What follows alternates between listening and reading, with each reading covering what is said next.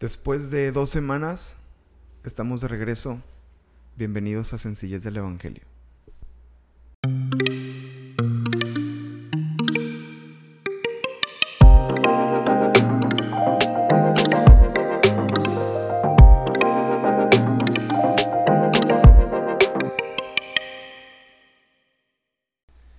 Pues bueno, gracias a Dios que se da el tiempo y la oportunidad de grabar un episodio más. Tenía muchas ganas de poder hacerlo, lo que no tenía era el tiempo para poder lograrlo. Eh, pero eh, qué, qué, bendición poder, eh, poder tomar un, espacio para, para, poder compartir contigo y, también tomes un tiempo ahí en donde estás para escuchar y para animarte en tu fe y animarte a seguir viviendo en la sencillez del Evangelio y seguir viviendo en, el propósito de Dios para nuestras vidas. Y bueno, en estas dos semanas eh, eh, eh, han, pasado muchas cosas y una de las cosas que, que, están, de hecho, sucediendo en este mismo instante mientras estoy grabando este episodio es que he estado estudiando un poquito de la palabra y, y la verdad es que es muy eh, muy edificante poder refrescarte de la visión de las misiones y de, y de predicar el Evangelio y de compartir a otros lo que el Señor nos ha dado. Y hoy quiero hablarte un poquito acerca de esto y animarte a que, a que seamos activos a la hora de predicar la palabra y de predicar el Evangelio.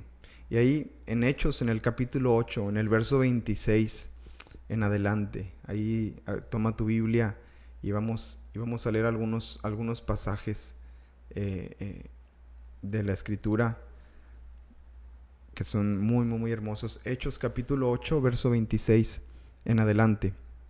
La escritura dice, un ángel del Señor habló a Felipe diciendo, levántate y ve hacia el sur por el camino que desciende de Jerusalén a Gaza, el cual es desierto. Entonces él se levantó y fue y sucedió que un etíope eunuco, funcionario de Candas, reina de los etíopes, el cual estaba sobre todos sus tesoros, había venido a Jerusalén para adorar. Volvía sentado en su carro y leyendo al profeta Isaías. Y el Espíritu dijo a Felipe, acércate y júntate a ese carro. Acudiendo Felipe le oyó que leía al profeta Isaías y dijo, pero, qué pero, qué eh, pero entiendes lo que lees? Él dijo, ¿y cómo podré si alguno no me enseña? Y le rogó a Felipe que subiese y se sentara con él.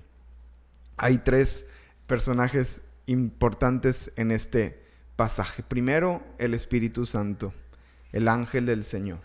Aquí podemos ver cómo eh, el ángel del Señor está interesado en el mundo perdido. Qué hermoso es ver que nuestro Dios no solamente quiere bendecirte, no solamente quiere eh, eh, eh, ayudarte, sostenerte, levantarte, ¿verdad? Cuando estás en tiempos de necesidad, sino que Dios realmente tiene un propósito mucho más amplio de algo, de una salvación personal y hacia adentro. Dios quiere salvar a todos. La Biblia dice claramente que Dios no quiere que nadie se pierda, sino que todos procedan al arrepentimiento, que todos vengan a Él y todos vengan y le conozcan y todos vuelvan su corazón a Él. Y el Espíritu Santo de alguna manera se está moviendo a nuestro alrededor para que tú y yo participemos activamente. Y no sé si te ha pasado, pero a veces sentimos ese impulso de hablarle a alguien, sentimos ese impulso de compartirle a otra persona, sentimos ese, eh, se, contrista nuestro corazón cuando vemos la condición de una persona y, está ese, ese fuego en nuestro corazón que nos, que nos hace quererle hablar o compartirle a alguien. Eh, y eso es el Espíritu Santo activamente en nuestras vidas, hablándonos para que nosotros pudieran, eh, podamos hablar eh, ese mensaje de, salvación, ese, eh, eh, esa palabra del Evangelio que la gente necesita escuchar. Entonces, el primer punto aquí es que el Señor, el Espíritu Santo, es el primer personaje que vemos aquí, es que el Espíritu Santo está interesado en el mundo perdido. Dios participa activamente en la redención de nuestro mundo. Dice la Biblia en el verso 26, un ángel del Señor habló a Felipe diciendo, levántate y ve hacia el sur por el camino que desciende a Jerusalén, a Gaza, el cual es desierto. ¿Por qué levantó el Señor? ¿Por qué levantó el Espíritu Santo a Felipe? Porque sabía que ahí había un corazón preparado. Sabía que ahí había un corazón que estaba dispuesto y listo para escuchar el mensaje del Evangelio. Segundo personaje es el etíope. Ahí en el verso 27 dice que se levantó y sucedió que un, eh, un etíope eunuco, funcionario de Candas, reina de los etíopes, el cual estaba sobre todos sus tesoros, había venido a Jerusalén para adorar. Y aquí vemos que eh, este etíope es un hombre interesado por las cosas del reino. La Biblia, en, una, porción de la escritura de, eh, de, los evangelios, Jesucristo dice que la mies está preparada, que el campo está listo, que, que debemos, ¿verdad?, de, orar al Señor para que envíe obreros a su mies, porque el campo ya está preparado. Yo creo firmemente que a pesar de que hay mucha dureza a nuestro alrededor, yo creo que hay más corazones preparados y listos para recibir el Evangelio que corazones duros y cerrados para no recibir la palabra. A veces como que, eh, eh, digo, el ser humano tiene una tendencia a magnificar lo malo, tiene una tendencia a a, darle más valor y más importancia a lo negativo y a lo malo en su vida. Y esto provoca que, eh, eh, este, que eh, pues veamos siempre las cosas malas, que siempre veamos lo negativo y el lado problemático del asunto. Pero lo cierto es que yo creo, yo creo que más que, que cosas, más que corazones endurecidos y lejos del Señor, aunque es cierto que hay muchísimo y las tinieblas se han eh, eh, eh, extendido impresionantemente en los últimos años, pero creo a la par también que hay muchos corazones preparados. Yo creo que si tú y yo estamos atentos a la voz del Espíritu Santo, atentos al mover del Señor y atentos a lo que Dios quiere hacer en medio de nosotros, rápido vamos a identificar una persona que esté en necesidad. Vamos a identificar una persona que esté preparada. Hay, hay, hay gente que ha tenido sueños, del evangelio, de, las verdades del evangelio, que necesitan a alguien que les hable y les enseñe. Hay gente que ha escuchado historias, hay gente que ha visto películas, hay gente que eh, eh, eh, vio un video en YouTube, hay gente que vio un video en Facebook y, está de alguna manera involucrada en las cosas del Evangelio y le ha sido, le, está siendo revelado de alguna manera y está preparada la tierra. Este tío dice que fue a Jerusalén para adorar. O sea, él, tenía este corazón preparado para recibir. Y luego dice que venía leyendo al profeta Isaías y Felipe pone atención a ese, a, esta situación. Y el, y el, tercer personaje en esta historia, es Espíritu Santo, es el etíope y el tercer personaje es Felipe. Dice el verso 29, y el Espíritu dijo a Felipe, acércate y júntate a ese carro. Dios necesita personas dispuestas para que hablemos de las sencillas del Evangelio.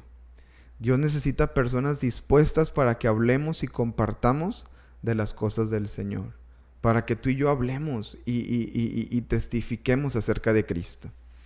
Estoy teniendo una, una, clase eh, de misiones y el profesor me, me puso un reto, o sea, nos dijo unas palabras que a mí me, me, han sacudido mi corazón. Dice que él conoce mínimo a 15 de sus vecinos y los, y los tiene identificados a cada uno de ellos y los conoce por nombre, conoce sus necesidades, conoce por lo que están atravesando la mayoría de ellos y dicen, ese es mi campo. Y cada lugar que yo llegué, dice que él se cambió, en, en el último año se ha cambiado ocho veces. Y en cada lugar que llega dice, mínimo voy a conocer a 15 vecinos, mínimo voy a conocer a 15 de ellos. Y cuando llega a ese lugar, dice ahorita que está viviendo en, un, lugar, en un lugar, cerrado, en una privada, y dice que es, más fácil porque tiene pues este acceso controlado de sabe quiénes son y quiénes llegan y quiénes no están. Y si yo, yo he hecho por, por ganarme esas personas. Qué impresionante que, que nosotros estemos atentos a la necesidad de los que nos rodean. Yo creo que muchos de nosotros no sabemos ni cómo se llama nuestro vecino, ¿verdad? No sabemos ni cómo se llama el de enfrente. Y, bueno, si, y si tienes problemas, pues a lo mejor y sí sabes, ¿verdad? Pero pues en una connotación negativa. Pero qué importante, amados, que nosotros aprendamos a identificar la necesidad y que, y que el Espíritu Santo se contrista también por esas personas. Y Felipe era un hombre que estaba dispuesto. Y cuando oyó al Espíritu Santo que le dijo, acércate, júntate a ese carro, dice el versículo 30 inmediatamente, acudiendo Felipe.